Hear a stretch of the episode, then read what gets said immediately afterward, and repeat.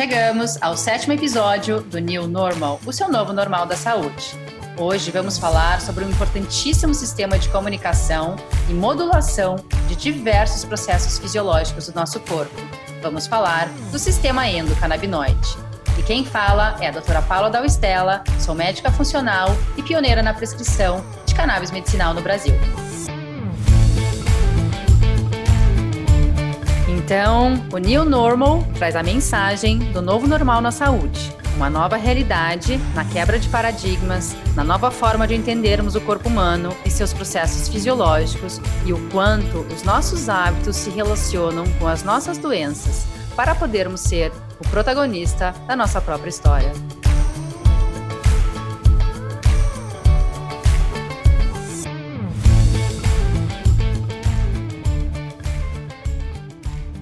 Dentro das funções do sistema endocannabinoide está o controle central do balanço energético, influenciando vários processos fisiológicos. Ele modula o consumo de energia, o transporte de nutrientes, o metabolismo, o armazenamento, a manutenção da homeostase e modula processos como da inflamação, emoção, o estresse, reprodução e neurogênese, que significa o nascimento e formação de novos neurônios. THC e o CBD atuam no sistema endocannabinoide. Para quem nunca ouviu falar, THC, tetraidrocannabinol, e CBD, canabidiol, são os fitocannabinoides mais conhecidos e mais estudados da planta cannabis sativa. Porém, não mais importantes, temos em torno de 120 deles já identificados. Sabemos muito sobre o THC e o CBD e pouco sobre a ação específica de cada um dos outros cento e pouco. Porém, sabemos que sua ação em conjunto tem a força de uma comitiva e que isolados não são tão fortes assim. Nada mais justo. A esse fenômeno damos o nome de efeito entourage ou efeito comitiva.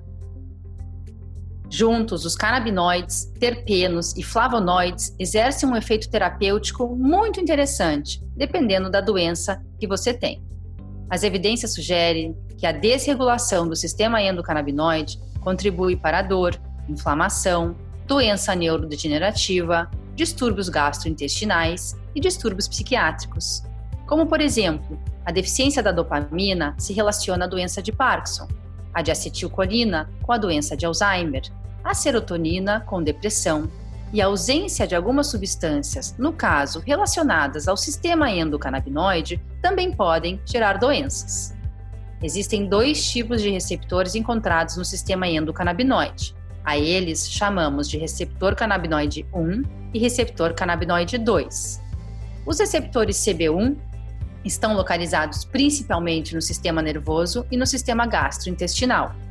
Os receptores CB2 estão localizados em todo o resto do corpo, mas são mais prevalentes em elementos do sistema imunológico. Nós, seres humanos, produzimos substâncias que mimetizam o THC, e a ela, os pesquisadores, em 1992, quando a identificaram pela primeira vez, nossos endocannabinoides, endo, pois produzimos dentro do nosso corpo, deram o nome de anandamida. Pessoal, a anandamida é super importante para nós. Não sei se vocês sabem, mas em sânscrito, ananda significa bliss, felicidade eterna. E ela tem uma ação muitíssimo semelhante aos do THC, incluindo os receptores que atua. Podemos relacionar aquele famoso barato após corridas mais longas, que temos o hábito de chamar de endorfinas, com a participação dos nossos endocannabinoides. Existe um forte vínculo entre o sistema endocannabinoide e o microbioma intestinal. O sistema endocannabinoide controla uma variedade de funções gastrointestinais, incluindo motilidade, ingestão de gordura mediada pelo cérebro, sinal de fome, inflamação e permeabilidade intestinal. As modificações no estilo de vida, como dietas ocidentalizadas, falta ou presença de certos fatores nutricionais, exercício físico e uso de certos canabinoides podem modular a propensão ao desenvolvimento de doenças crônicas, modificando a interferência entre o sistema endocannabinoide e o microbioma intestinal e, portanto, podem fornecer novas abordagens de tratamento, garantindo o funcionamento correto de ambos os sistemas. Traduzindo, pessoal, o nosso sistema endocannabinoide se relaciona a praticamente tudo o que acontece na vida, desde a modulação da inflamação e do estresse até como o sistema imune é capaz de nos defender. E tudo isso se relaciona também ao intestino, através do bioma intestinal e do nosso sistema imunológico, que é muito mais presente na sua vida do que você imagina. Cada vez que criamos algum estresse dentro do corpo, podemos chamá-lo de inflamação. E se pensarmos nos motivos que nos fazem adoecer, motivos esses comuns a todos os seres humanos, podemos pensar: alimentação rica em açúcares e carboidratos refinados, óleos vegetais, alimentos ultraprocessados, deficiências nutricionais, como deficiências de vitaminas e minerais, deficiências hormonais não corrigidas ao longo dos anos, pensamentos e relacionamentos tóxicos, tabagismo, sedentarismo, problemas digestivos, toxinas ambientais. Essas são as reais causas da vasta maioria das nossas doenças crônicas. Diria que 80% das doenças que mais matam a população são causadas pelos motivos citados anteriormente e erroneamente associamos a hipertensão e o diabetes, por exemplo, a doenças genéticas. Do tipo assim: minha avó, meu pai e meu irmão são diabéticos, portanto, meu futuro está traçado. Sinto lhe informar, mas você só poderá ter essas doenças ou qualquer outra se seguir à risca os hábitos, principalmente os hábitos alimentares dessas pessoas. Você pode até carregar uma predisposição genética para uma doença ou outra, mas só vai manifestá-la, expressar os genes dessa doença, se tiver um estilo de vida compatível para isso. E o que acontece com o sistema endocannabinoide quando estamos vivendo vidas inflamatórias e estressantes? O sistema endocannabinoide tem uma função primordial que é de nos devolver um estado mais harmônico e mais equilibrado do corpo e do sistema imune. E quando estamos constantemente inflamados, estamos enviando mensagens que estamos sendo atacados o tempo todo. Nosso organismo, por um mecanismo ancestral, foi projetado para que em situações de perigo possamos fugir e correr. E para isso, utilizamos hormônios como a adrenalina e o cortisol, que são responsáveis pela resposta de fuga e medo. Então, se estamos em constante estado de estresse, estamos biologicamente em constante estado de fuga e medo, mas na maioria das vezes não nos damos conta disso. Cronicamente, esse efeito é péssimo em todos os níveis.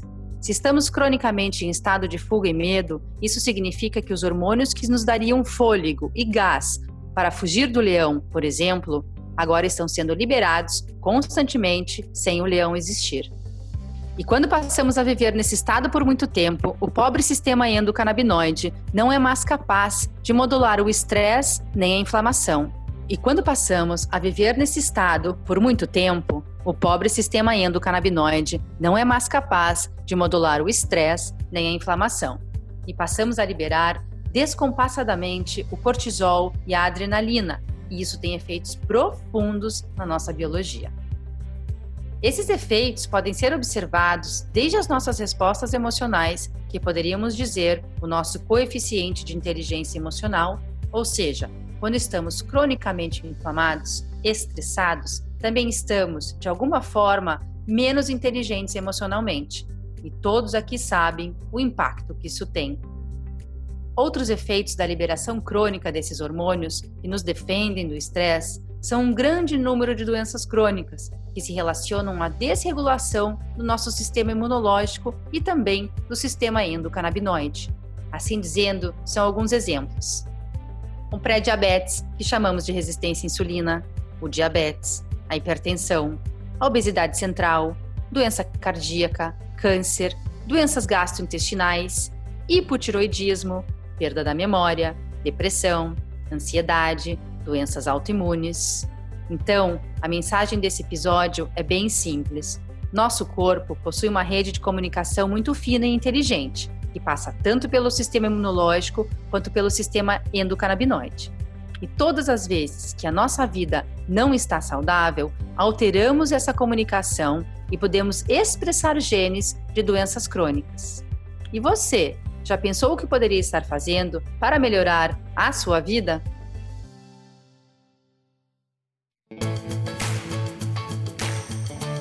Sejam sempre bem-vindos ao New Normal, meu canal semanal, e fiquem ligados. Na próxima semana falaremos sobre depressão e como seu estilo de vida e alguns fitocannabinoides podem ajudar você. E para quem não me conhece, pode me encontrar também nas redes sociais, Instagram, Facebook e YouTube, todos com o meu nome, Doutora Paula Dalstella, e no meu site www.drapauladalstella.com.br.